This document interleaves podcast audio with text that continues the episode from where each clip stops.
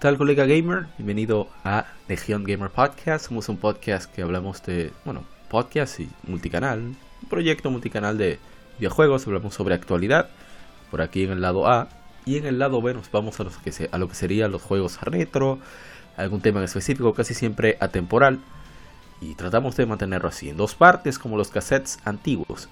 Así que esperamos que disfrutes de esto. También estamos en las redes sociales como Legion Gamer RD y tenemos en nuestro canal de YouTube donde leemos revistas de videojuegos que tengan tema, temas atemporales y por supuesto también hacemos muchos streams de gameplay y bueno, ya hacer los comentarios o no es otra cosa. Gracias por, darnos el chance de entretenerte e informarte sobre el mundo del gaming.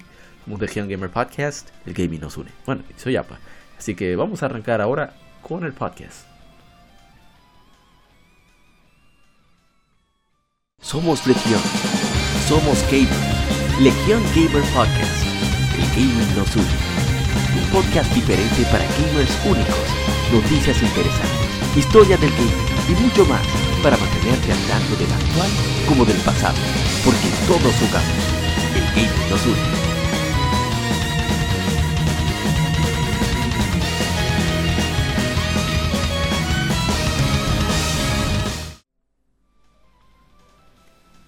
¿Qué tal, colega gamer? Gracias por acompañarnos aquí en el episodio número 123 de Legion Gamer Podcast.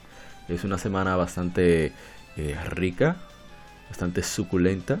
Hay mucho contenido que comentar, muchas cosas que suceden, sobre todo en cuanto a la industria, en cuanto a números, que es algo, a pesar de que no tengo nada que ver en mi carrera sobre marketing o, o de contabilidad o lo que sea, me gusta mucho tener ese elemento tan ah, objetivo para discutir en este podcast. Así que, eh, bueno, recuerden que hablamos sobre actualidad en el lado A en el lado B nos vamos con el tema retro, títulos que están de aniversario y demás.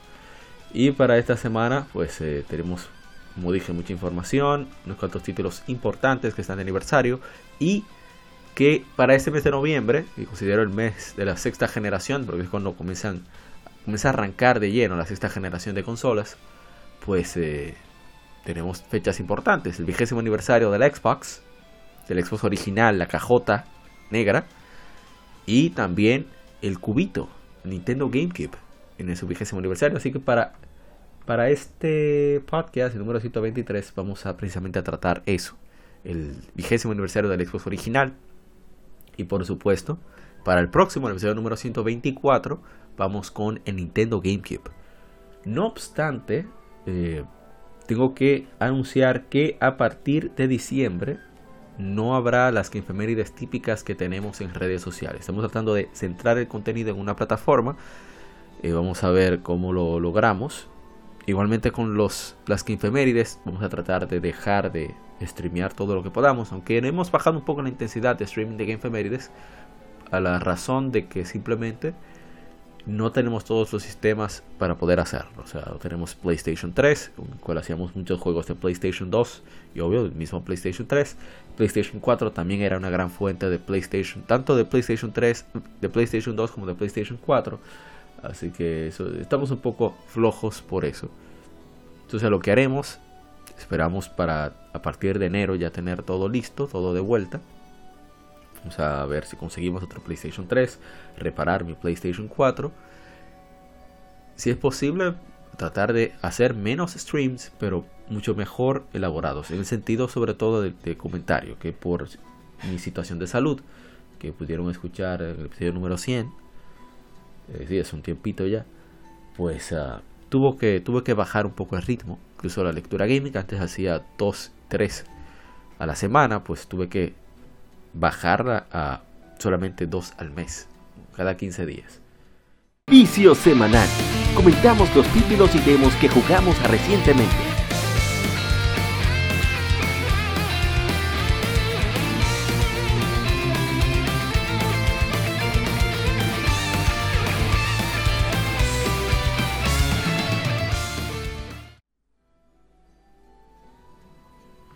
Esta semana ha sido vamos a decir, no muy variada, aunque más de lo, común, quitando las que efemérides, lo que hemos podido transmitir.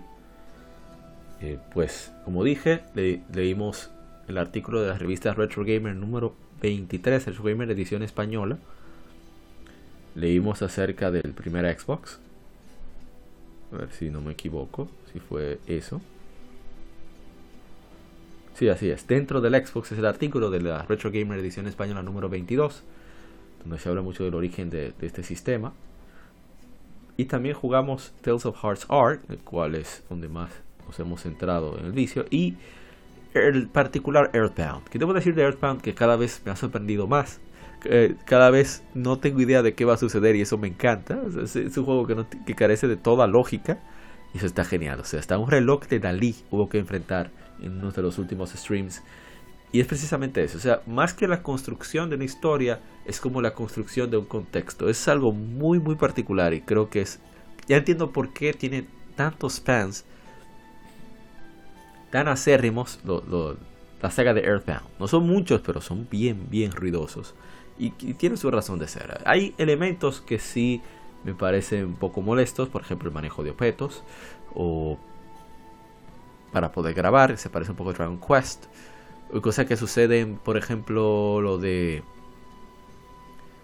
Lo de se pone nostálgico con eso y deja de atacar. También la aleatoriedad de los ataques. O sea, tiene sus pequeñas cositas que para muchas personas hoy en día podría ser muy intolerable.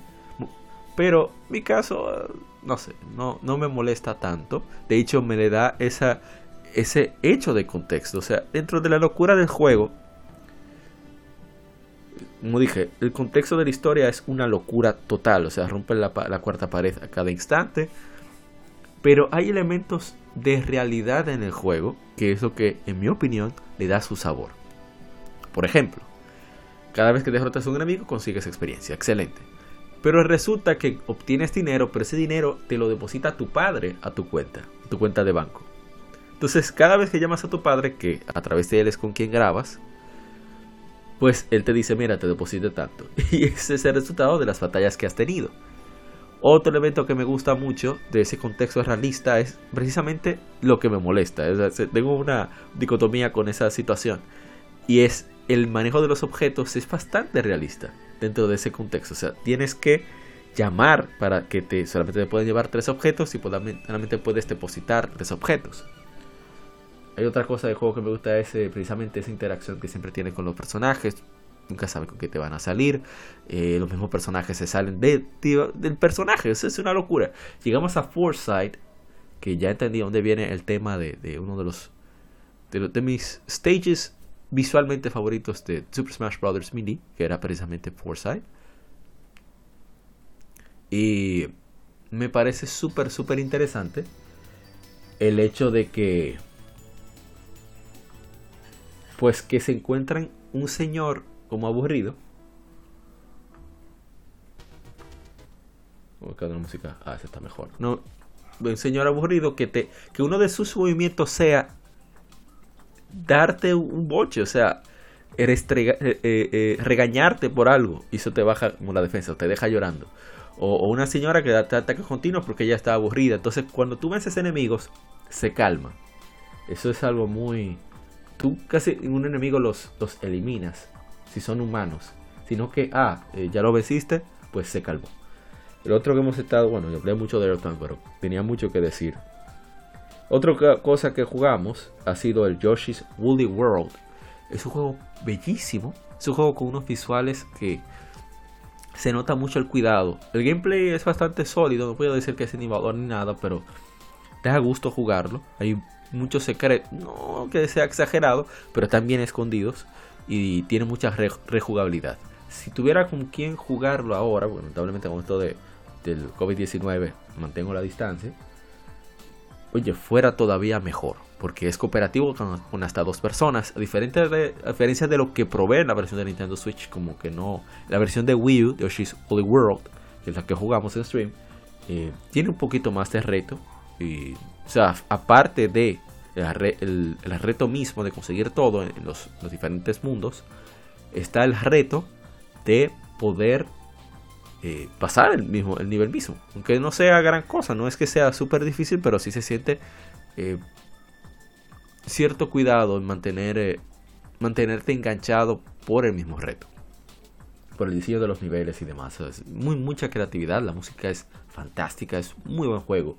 Yoshi's Woolly World. A ver, ¿qué más jugamos por aquí? Ah, pues, bueno, Tales of Hearts are que llegamos a un punto en el que nos dieron durísimo y tuvimos que, bajarle un poco la intensidad. Llegamos después a eh, Wonder Pop, un saludo para Wonder Pop que siempre nos acompaña en esos streams y tuvimos que pues podernos hacer grinding. De hecho, tengo que ponerme a hacer grinding de nuevo, no lo estamos haciendo en stream, ya que es un juego de PlayStation Vita. Vamos a hablar de él ahorita. Pero eh, me gusta, o sea, me gusta que haya ese reto. Con Earthbound pues seguimos avanzando poco a poco. Hemos parado un poco lo, que hemos jugado por cuestiones de verdad. Tener que cumplir con, otras obligaciones. Y cosas mismas de la transformación que vamos a tratar de tener en, el contenido que hacemos, el podcast. Eh, jugamos de Mega Man Legends 2, porque me quedé con el gusanito de, explorar más como Digger en, ah, en este juego. Vamos unas cuantas ruinas, fallamos después de más de casi 60 respuestas correctas por estar de, de imprudente, pues no leí, simplemente le di la, respuesta porque quería acelerar cuando preguntaba y seleccioné inmediatamente la respuesta incorrecta y después de como 20 a 30 minutos pues se... Ah, perdí ahí. Otra, otro título que jugamos y, y debo decir que me ha sorprendido gratamente es eh, Atelier Esca, Esca and Logi Plus, Alchemist of the Dusk Sky, Dusk Sky, o sea, del atardecer eh, ya, bueno, de, de, de se me fue el nombre en, español. Bueno, en fin. El punto es que eh, el juego me ha sorprendido gratamente porque, porque a medida que vas avanzando después de un par de horas, te van abriendo más opciones en el juego. Vas obteniendo los, las estadísticas, los personajes, se tienen el nivel para poder manejar mejor las batallas, vas adquiriendo habilidades, se va convirtiendo más en un RPG entre tradicional y también el punto de, de, la alquimia, que es que puedes crear objetos, puedes alterar los objetos que tienes, y es mucho más simple de lo que yo pensaba. Y eso ha sido bastante agradable, de hecho me vuelve curioso, oh, vamos a ver qué va a salir de, de combinar estos elementos, qué, objeto produce o cómo puedo mejorarlo. Y es muy interesante. Y el manejo del tiempo es mucho más flexible de lo que pensaba también. Y eso me ha agradado muchísimo. O sea, el tiempo me ha dado para explorar todo lo que he querido, para hacer, como se diría, todo, todo el grinding que he querido, el farming también. A veces busco objetos o misiones secundarias que uno tiene en el juego, que son bastante simples por el momento. La historia no puedo decir que es gran cosa, me parece suficientemente simple y entretenido. Eh, los puns, o sea, los chistes que tiene el juego son mejores también de lo que pensaba. O sea, me ha agradado mucho Scan Logi, sobre todo que Logi se mantiene, no deja que se vaya, no deja que se vaya muy fresa. Se mantienen bien, uh, bien cómodo el juego. Y visualmente, aunque estoy jugando la peor versión, que es la de PlayStation Vita, se, se maneja, se mueve muy bien. Aunque cuando está en espacios, un poco más abiertos, el, juego sufre de mucha ralentización y demás. Pero hablamos de un juego, un RPG por turnos, que no baja de precio casi. Se fue porque estaba como a 10 dólares una vez, por eso decidí comprarlo, porque era el que más me interesa, lo único que me ha interesado de los Atelier. Y, ha sido una muy, muy, muy grata. Bueno, tanto así que he avanzado un poco la historia sin querer haciendo grinding. O sea, a ese punto. He jugado fuera de stream. Y y básicamente eso es lo que he estado jugando. Y en la lectura gaming, pues eh, debo hacerte saber que leímos, como dije, la Retro Gamer número 23. planeamos leer el artículo más o menos similar sobre Nintendo GameCube para culminar noviembre. Eso sería ya después que el podcast esté disponible. Espero que lo disfrutes. Y que pases por el canal de YouTube. Generalmente leemos martes los martes después de las 7 de la noche, hora de República Dominicana, que también es la hora de Venezuela, no sé si de Perú, de Lima, Perú, bueno, en fin. A esa hora, pues eh, nosotros eh, estamos en stream, bueno, yo estoy en stream, yo APA, y leemos la revista y vamos comentando cosas que vayamos encontrando o que nos enteremos y, reaccionamos. Lo leemos así, como estamos hablando ahora, bastante lo más neutral de lo, de lo que pueda bueno, no perfectamente neutral, pero ustedes entienden. Bueno, tú entiendes. En fin, eh, yo creo que ya nos extendimos mucho con este, este vicio de la semana, pero tenía bastante que comunicar y vamos a pasar al Game Informe. No te muevas y que siga aquí con nosotros en Legion Gamer Podcast.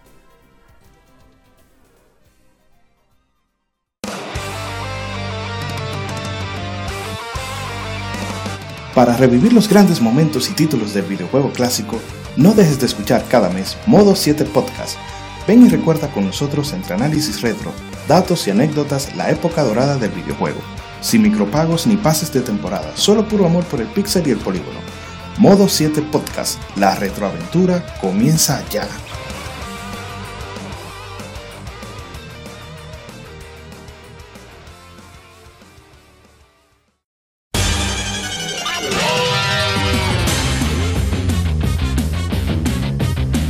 Puedes escuchar Legion Gamer Podcast en iBooks, Spotify, TuneIn, iTunes, Google Podcast y demás plataformas de podcast de su preferencia, buscando Legion Gamer Podcast. Recuerda seguirnos en las redes sociales como arroba Legion Gamer RD. Visita nuestra página de Facebook para que seas parte de nuestros streams de las Mérides, donde recordamos y jugamos algunos juegos de su aniversario.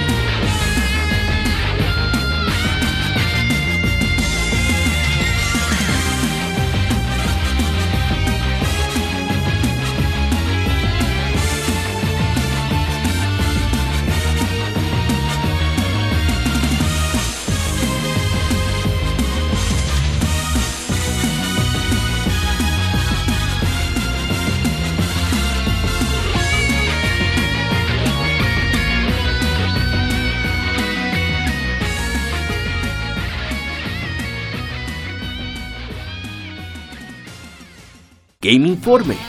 Las noticias de la semana debatidas y comentadas.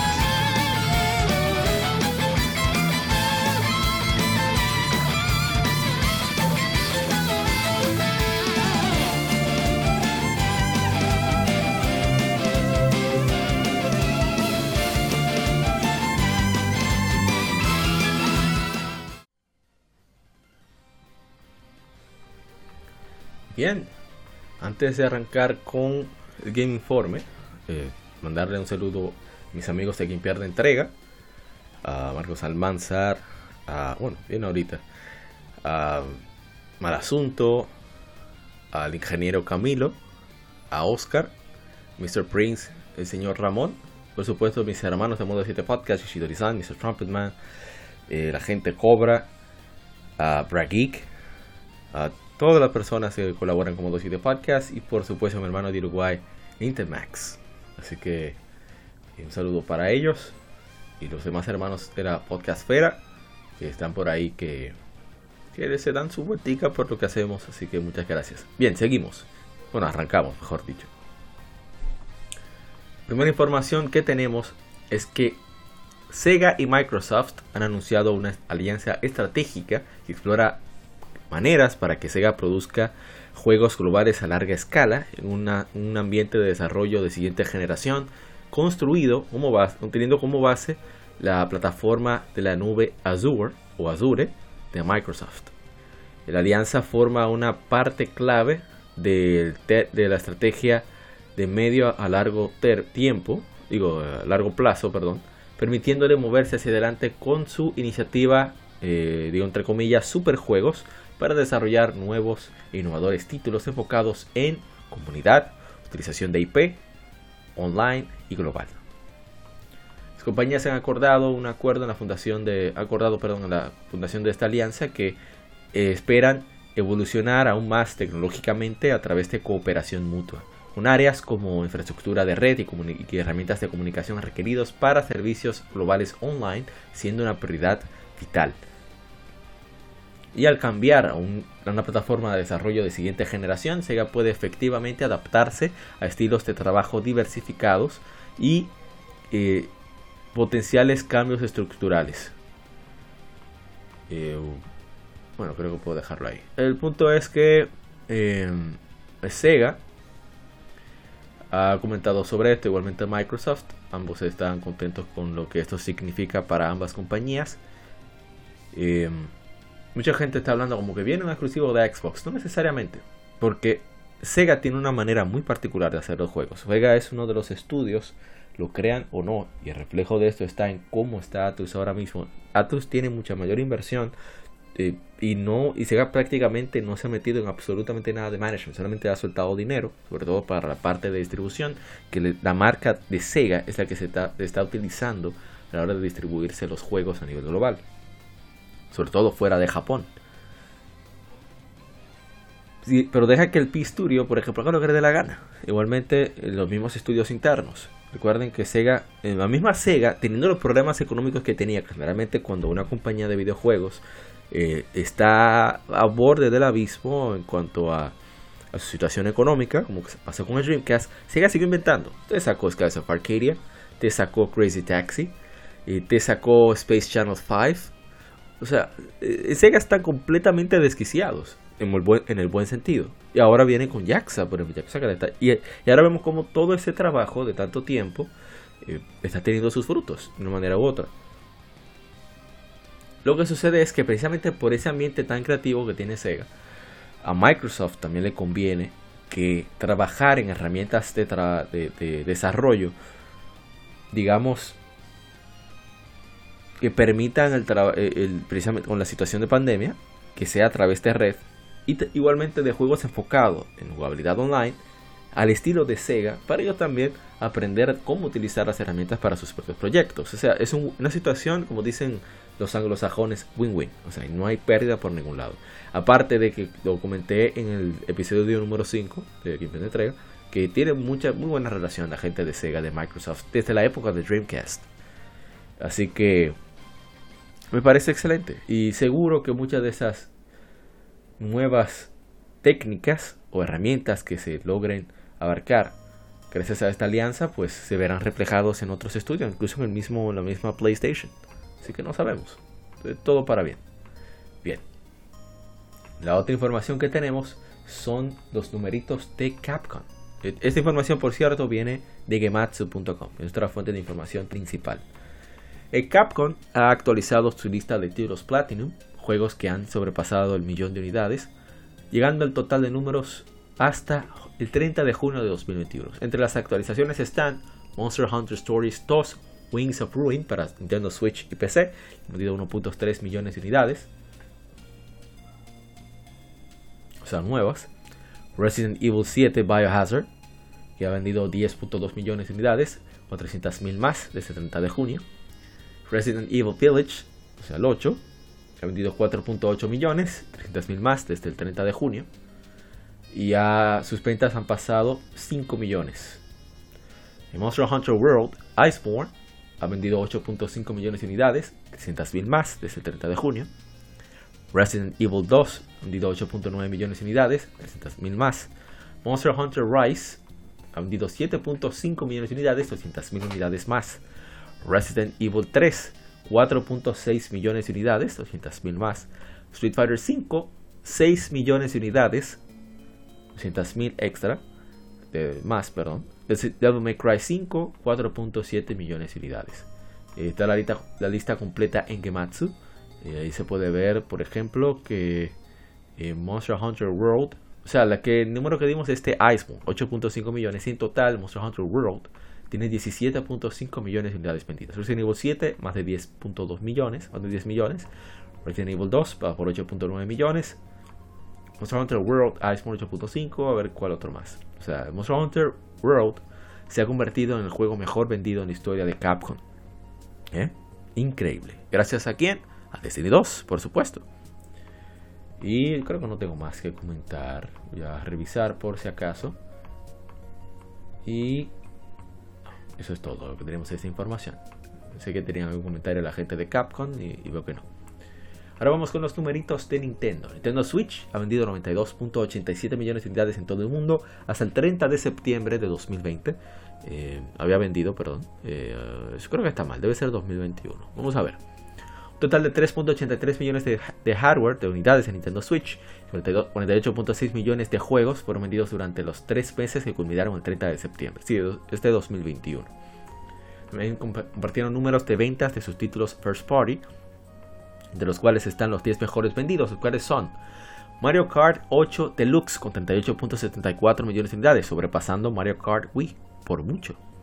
Luego le sigue Animal Crossing New Horizons, 34.85 millones. En tercer lugar está Super Smash Bros. Ultimate, 25.71 millones de unidades. En cuarto lugar, The Legend of Zelda Breath of the Wild, 24.13 millones de unidades. Yo creo que no habrá otro The Legend of Zelda que se acerque siquiera a este título.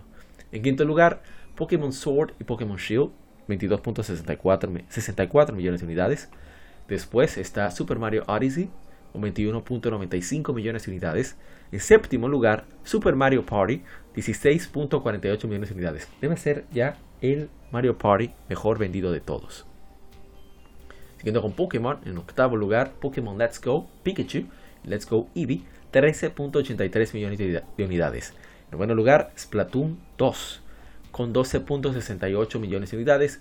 Y en décimo lugar, Ring Fit Adventure, 12.21 millones de unidades. Yo me pregunto si ese Ring Fit Adventure incluirá también los Nintendo Switch que traían ese software. Puede ser eso. También anunciaron los números de eh, otros títulos. De, la primera vez se, mencionan como Legend of Zelda Skyward Sword HD. Aquí tenemos Super Mario 3D World plus Bowser's Fury con 7.45 millones de unidades. En segundo lugar, The Legend of Zelda Skyward Sword HD con 3.6 millones de unidades. Mm, fue bastante bien a pesar de que no, eh, no fue recibido con mucho cariño. Bueno, recibido con mucho cariño. Cariño no. No tiene... Divide mucho la comunidad de The Legend of Zelda. En tercer lugar, bueno, en tercer lugar no. New Pokémon Snap con 2.19 millones de unidades. Eso está súper bien. Pokémon Snap, a pesar de ser eh, medio nicho, podríamos decir.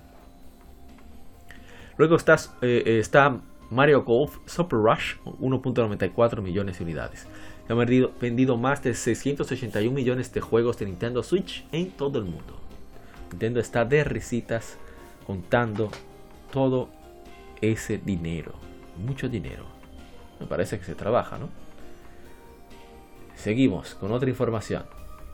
Room Factory 4 Special se lanzará de manera digital para PlayStation 4, Xbox One y PC a través de Steam el 7 de diciembre por 29 dólares con 99 centavos, dijeron las editoras Exit Games, Marvelous Games USA y Marvel's Europe. Incluirán el contenido descargable Another Episode sin costo adicional es un remaster del título de 3DS Room Factory 4 Special que saliera primero para Nintendo Switch en febrero de 2020. Eh, Room Factory es una mezcla de acción RPG junto con ese saborcito de los uh, Harvest Moon, que ya no pueden usar ese nombre, se llama Story of Seasons creo. Y el jueguito se ve bien, ¿eh? ¿Eh? No crean. Es medio chibi eso, pero, pero tiene, su, tiene su gracia el jueguito. Yo estoy de hecho hasta interesado. Lo veo en oferta, pues, pues cae. Cae porque cae. Bien, continuemos. Son muchas informaciones. Una información que es bastante, es hasta patética en cierto sentido. Konami removerá temporalmente, dicen ellos, ¿eh? Dicen ellos, yo no les creo. Temporalmente Metal Gear Solid 2 y Metal Gear Solid 3 de las tiendas digitales a partir del 8 de noviembre. Eh, bueno, las removió entonces, ya que eh, trabaja en remover las licencias de ciertas imágenes de archivo histórico utilizados en cada juego, anunció la compañía. Le cito textualmente. Pedimos sinceramente por su paciencia y entendimiento mientras trabajamos por hacer que esos productos estén disponibles para comprarse nuevamente, dijo Konami. Eh, mensaje completo, precisamente están renovando las licencias para archivos históricos. Estoy resumiendo. ¿eh? Se trata de las tiendas de PlayStation 3, Xbox 360, Nintendo 3DS y imagino que también PlayStation Vita. Eh, todas las tiendas digitales probablemente a partir del 8 de noviembre de 2021. Sinceramente pedido, pedimos su paciencia y entendimiento mientras trabajamos en hacer que estos productos estén disponibles para comprarse nuevamente. PlayStation 3, Metal Gear Solid 2 Sons of Liberty HD Edition, también Metal Gear Solid 3 Snake Eater HD Edition y Metal Gear Solid HD Edition. Ya ni sabía que eso existía.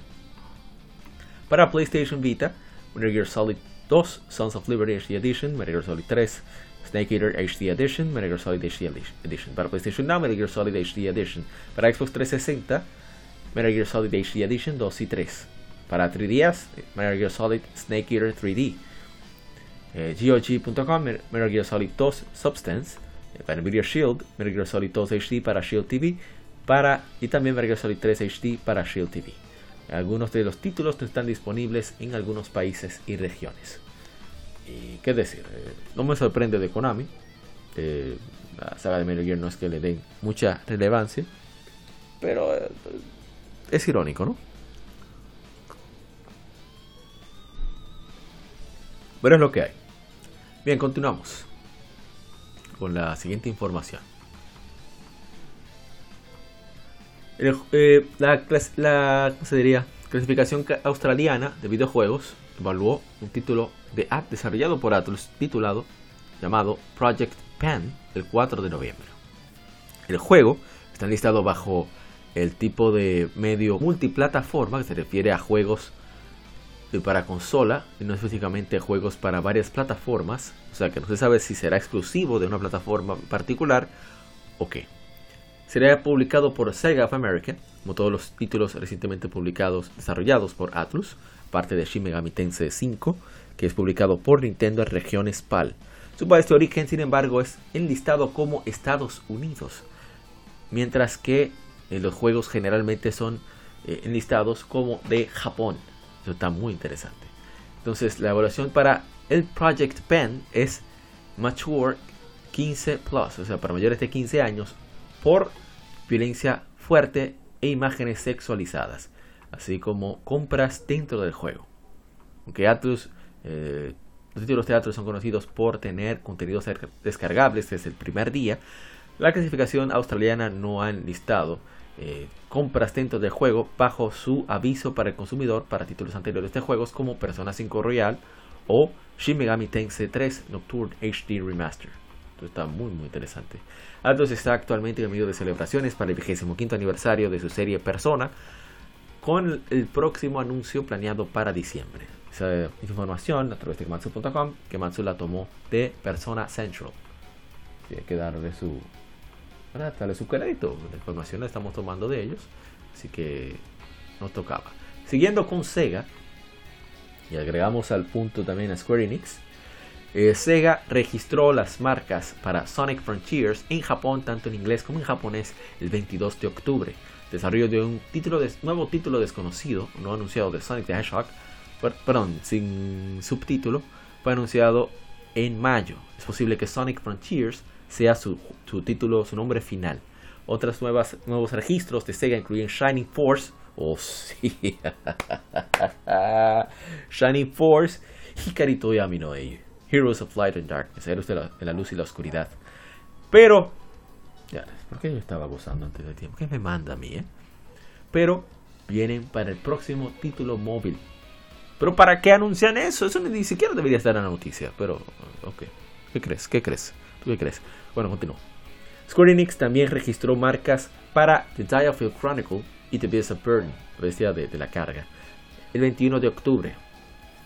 Este último también ha sido registrado en Estados Unidos, Canadá, Europa y Australia. Aunque esto fue hecho público la semana pasada, eh, la compañía también registró eh, Toware no Mamono. No, Toraware no Mamono. En Japón para el 19 de octubre, que puede traducirse como las bestias cautivas. Aunque no se sabe si está relacionada a The Beast of Burden. No se sabe, es conocido.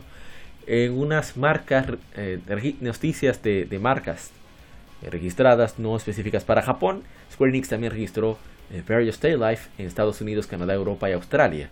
Various Stay Life es en la, una aventura RPG y RPG de vida diaria eh, lanzada por Square Enix para Apple, Apple Arcade en septiembre de 2019. O sea que puede tratarse sobre eso. El Bandai Namco también registró Origination en los Estados Unidos el primero de noviembre y también registró Taiko no Tatsujin Rhythm Festival y Taiko no Tatsujin The Drum Master el 2 de noviembre. Aún no hay ningún título venidero anunciado de, los, de la saga Taiko no Tatsujin. Así que está muy muy interesante.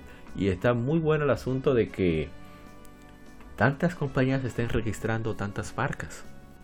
Siempre es bueno, quiere decir que hay muchos proyectos en movimiento y que están llegando a una fase bastante jugosa.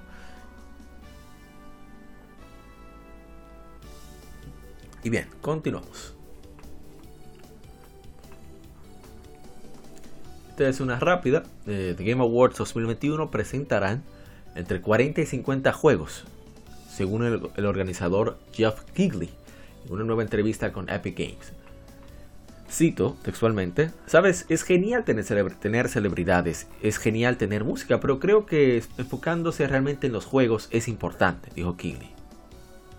Continuó con la cita. Especialmente este año habrá, habrá un montón de contenido para 2022 y 2023 que estaremos mostrando nuestros como nuestro lineup más grande de juegos de, estrenos mundiales y anuncios. De estrenos y anuncios mundiales. Y le continuó definitivamente, definitivamente un año muy ocupado en términos de números de juegos que nos están lanzando. Estamos bendecidos de que cada desarrollador y editora quiera tener algún grado de contenido en el programa, en el show. Eh, siento que solo hemos tocado, bueno, hablaron sobre lo que viene, lo que es posible en PlayStation 5 Xbox Series X. Creo que verán muchas cosas impresionantes. Veremos videos de juegos que le, recordarán a la gente que, lo, que lo mejor de esta industria está por venir. Y a ver qué más. Habrá más trailers. ¿Qué? También dijo que en el show de este año Dice Kigley que los premios son la mitad del, show, pero también la otra mitad son los anuncios y premios. Aquí viene. Kigley también dijo que el show de este año incluirá más trailers para cosas que no son videojuegos, pero adyacentes a los videojuegos como, shows de televisión o películas inspiradas por o recreando un videojuego. Eso no me suena bien. Si acaso se hace un coro o algo así entre amigos, puede ser que vea los de Game Awards durante la transmisión. Generalmente me gusta leer los resúmenes, así me evito cualquier eh, decepción. Bueno, yo, nunca tengo expectativas con las presentaciones, pero últimamente como que están yendo muy bajo para mí. Pero eso soy yo, ¿no? Y bien, oh, qué bueno que va a haber muchas, muchas presentaciones de juegos. Por fin se dio cuenta que eso es lo que nos interesa tanto en el E3 o lo que sea, que nos enseñen cosas que no esperábamos o que no sabíamos que venían en sí, en fin, o que anunciaron y no se ha mostrado mucho. Pero sigamos. Algo muy importante que sucedió durante estas dos semanas es que eh, por fin ya tuvieron, hay una prueba de red cerrada que iniciará el 12 de noviembre de Elden Ring. Espera, creo que está mal. Mostraron 19 video, minutos de gameplay de Elden Ring eh, de Bandai Namco, la editora de la desarrolladora From Software. fueron casi 20 minutos, 19 minutos, incluyendo la edición de colección de 189,99 en la, en la tienda de Bandai Namco. Incluyen una copia de juego, una estatua de Malenia de 9 pulgadas, incluyendo la espada de Miquela, una caja de hierro, un libro de arte de 40 páginas de, de tapa dura, el soundtrack digital, y una exclusiva caja de colección. Incluye una, también un casco, el Premium Collector's Edition también incluye un casco 1-1, eh, réplica eh, oficial.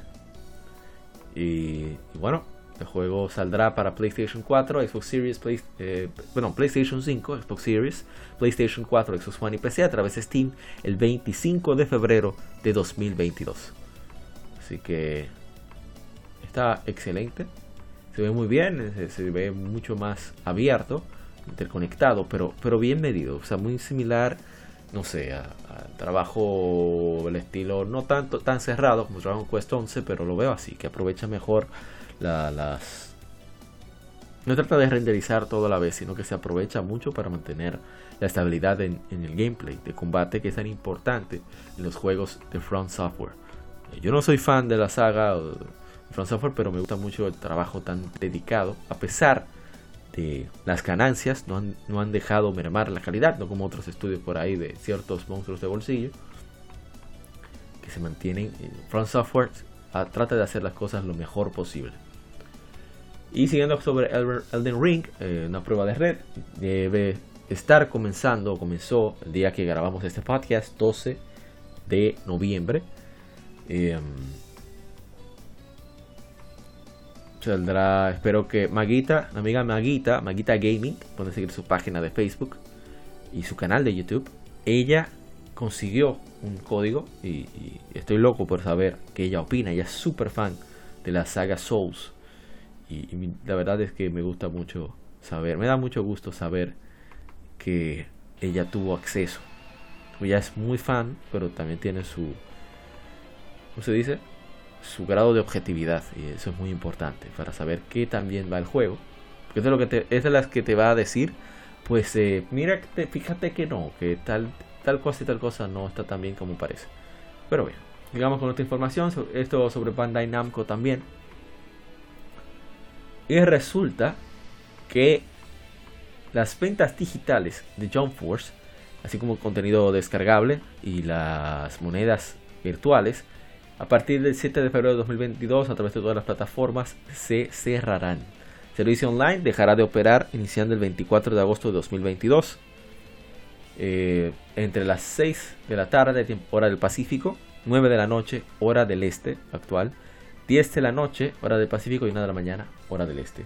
Después del 7 de febrero, todo el siguiente contenido estará disponible. El juego en todos los sistemas.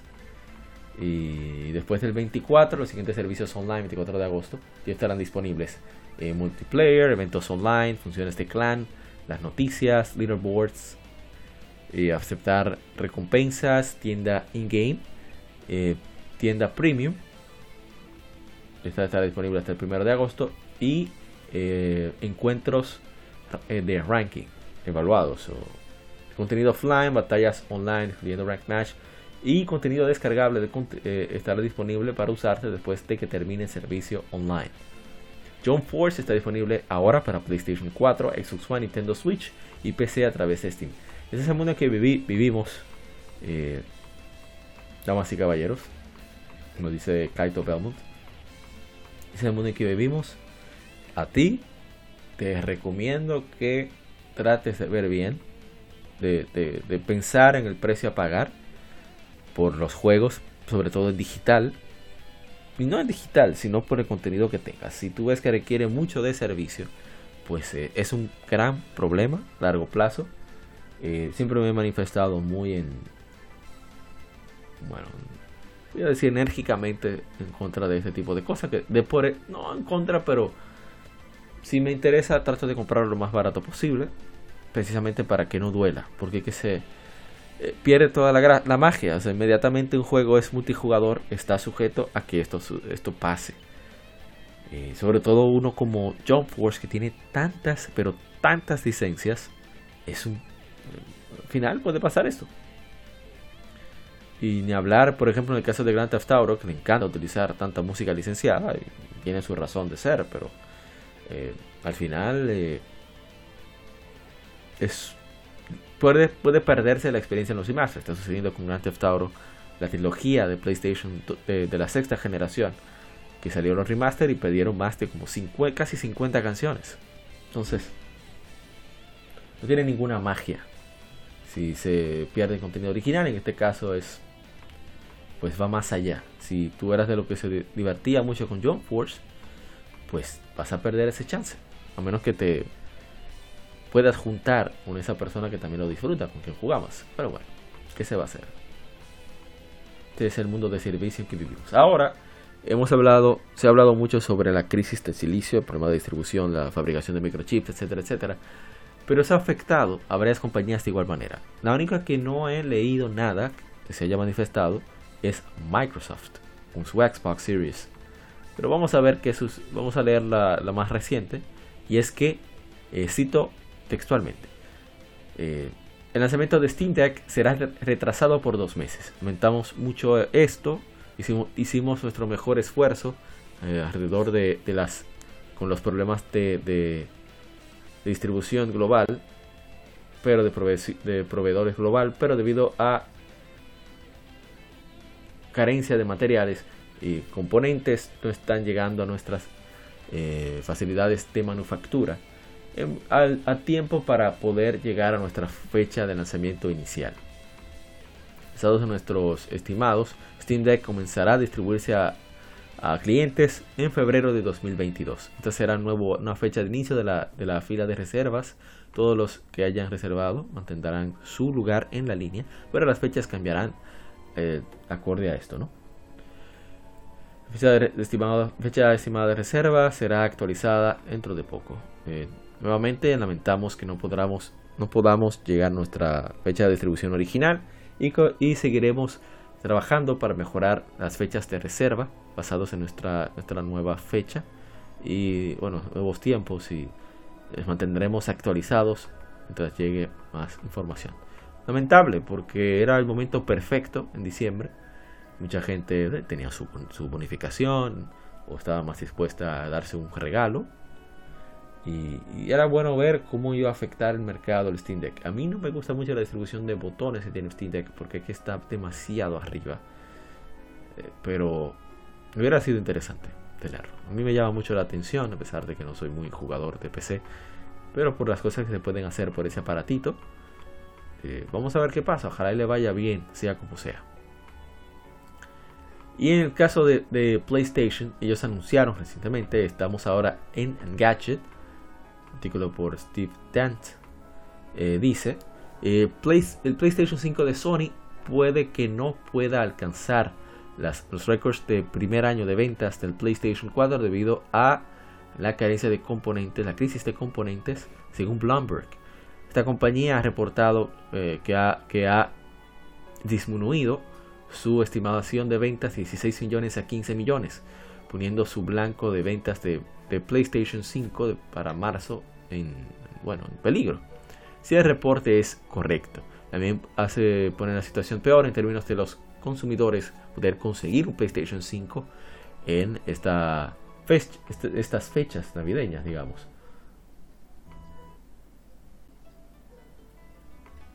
Ahora estoy buscando la música más acorde.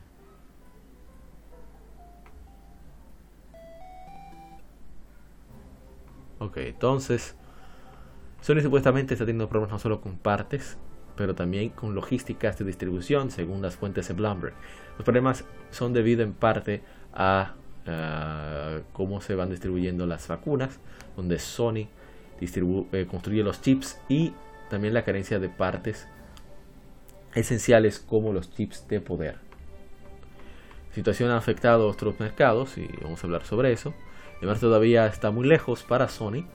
Eh, están pasando también, eh, por eso muchas editoras están diciendo que las ventas están gradualmente cambiando a las versiones de PC de juegos debido a la carencia de consolas. O sea que Sony tiene que moverse rápido porque ese 30% de regalías eh, le va a afectar en sus ganancias en general. O sea que ellos deben estar alándose los moños, como decimos aquí coloquialmente. Pero no solo fue afectada pues PlayStation, también fue afectada Nintendo un, artículo de, George Yang en IGN, 2 de noviembre, la producción de Nintendo Switch caerá un 20% de su proyección original en este año fiscal. Los números de unidades totales producidas por la consola ahora serán solo 24 millones para marzo, según un reporte de Nikkei. el problema viene de la carencia de, semiconductores y otras partes electrónicas, así como una mayor demanda para la consola, así como la última versión OLED. En primavera, los componentes como las microcomputadoras causaron eh, pues cuellos de botella en la producción. Y Nintendo tuvo que bajar sus blancos, sus metas de producción, porque la compañía no podía, no podía conseguir suficientes partes. El plan original era construir cerca de 30 millones de unidades de Nintendo Switch, un número récord debido a que más personas están quedándose en casa por la pandemia del COVID-19. Cito textualmente, estamos eh, analizando el impacto en nuestra producción, dijo un vocero de Nintendo. El presidente de Nintendo, eh, Shuntaro Furukawa, no, esta música no está de nada.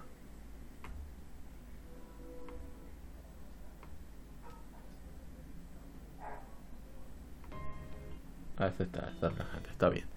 Este, Shuntaro Furukawa admitió que la compañía no podía crear, no podía hacer tantas unidades en Nintendo Switch como hubiera querido por la, los problemas, la inseguridad, inseguridad es la poca certeza que hay respecto a la producción. Sin embargo, también explicó que la demanda para Nintendo Switch todavía se mantiene fuerte.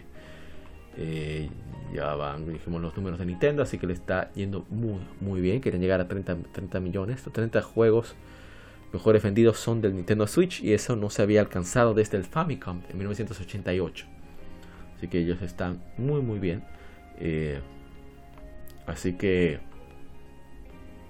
bien por Nintendo, aunque mal por los consumidores. Y bueno, en el caso de PlayStation, eh, estamos todos afectados porque eso quiere decir que se mantiene también todavía la demanda de consolas de generación anterior como PlayStation 4 o Xbox One. Quiere decir que no va a bajar de precio por ahora y eso no está bien. O sea, no está bien, lo digo por porque personas que quizás ahora van a brincar a la octava generación no pueden. Personas que van a brincar a la séptima generación tampoco van a poder. O sea que es toda una cadena de, de como dice eh, que el libro, una cadena de eventos desafortunados. Y bien, para culminar con este Game Informe, una noticia bastante peculiar, positiva, de hecho. Falcon ha publicado sus resultados financieros para el año fiscal culminando en septiembre de 2021. Estamos de vuelta a Gematsu, por cierto.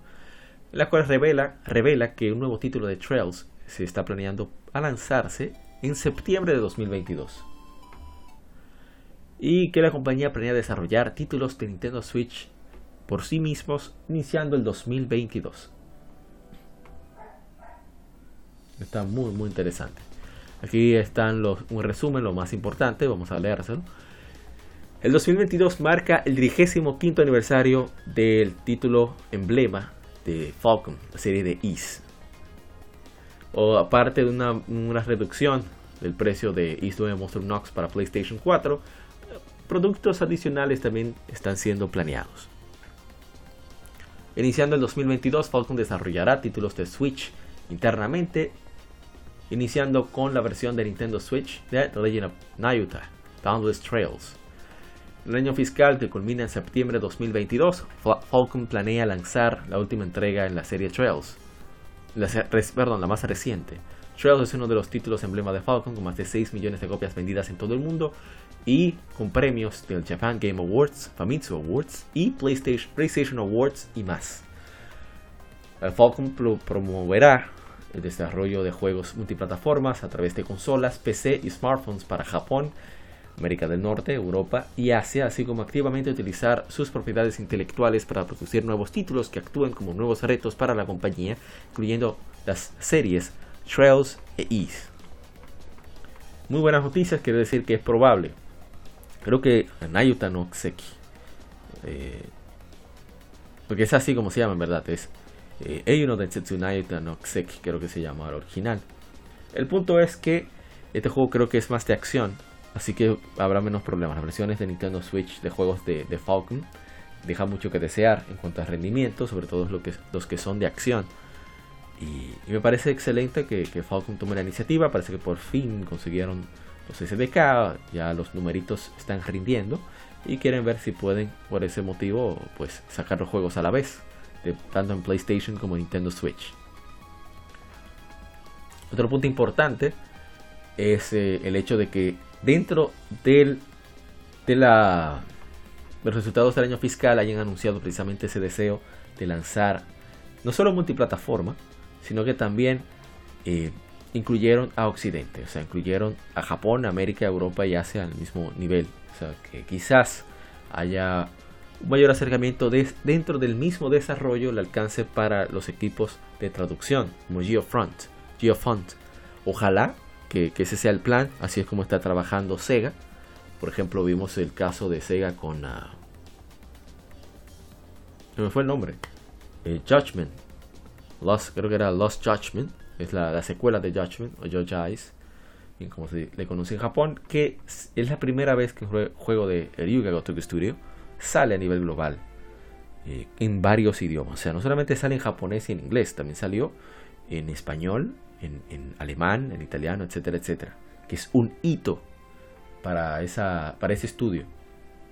Pero también el otro punto importante para destacar, sobre todo personalmente, para mí, en Legion Gamer Podcast, es que están conscientes de que será el 35 aniversario de Is. Y Is es una de, mis franquicias favoritas. Eso implica que el año que viene tenemos el compromiso, por eso digo por aquí, tengo que tirarle a Ishidori-san, tirarle a mi hermano Dark Devil, tirarle nuevamente a la gente Cobra, si es posible, a ver si aparece Eric, Susan y otros más, para poder hacer el especial de Is como merece. que es tiempo, tengo unos cuantos con gameplay bastante diferente en, en el PlayStation TV. Así que creo que eso va a ayudar bastante a poder visualizar mejor la evolución que ha tenido Is con los años, que es lo máximo. Is es simplemente lo máximo. Aldo Christine también es lo máximo, obviamente, es su protagonista. Así que con esto culminamos el Game Informe. Espero que se hayan enterado de algunas cosas, que les haya interesado. Dejen saber en los comentarios donde nos escuches. No, déjanos saber en los comentarios donde nos escuches, ya sea YouTube, ya sea iBox. Eh, envíanos un correo a legiongamerrd.com si no te gusta algo si te gusta algo, déjanos saber. Para, en Apple Podcast también. Muchas gracias a los que nos han escuchado por ahí. Así que vamos a continuar con este podcast. Vamos al lado B con las efemérides y el gaming side de esta semana, tema de la semana, que es el Xbox original. American Muscle en el gaming. De vuelta.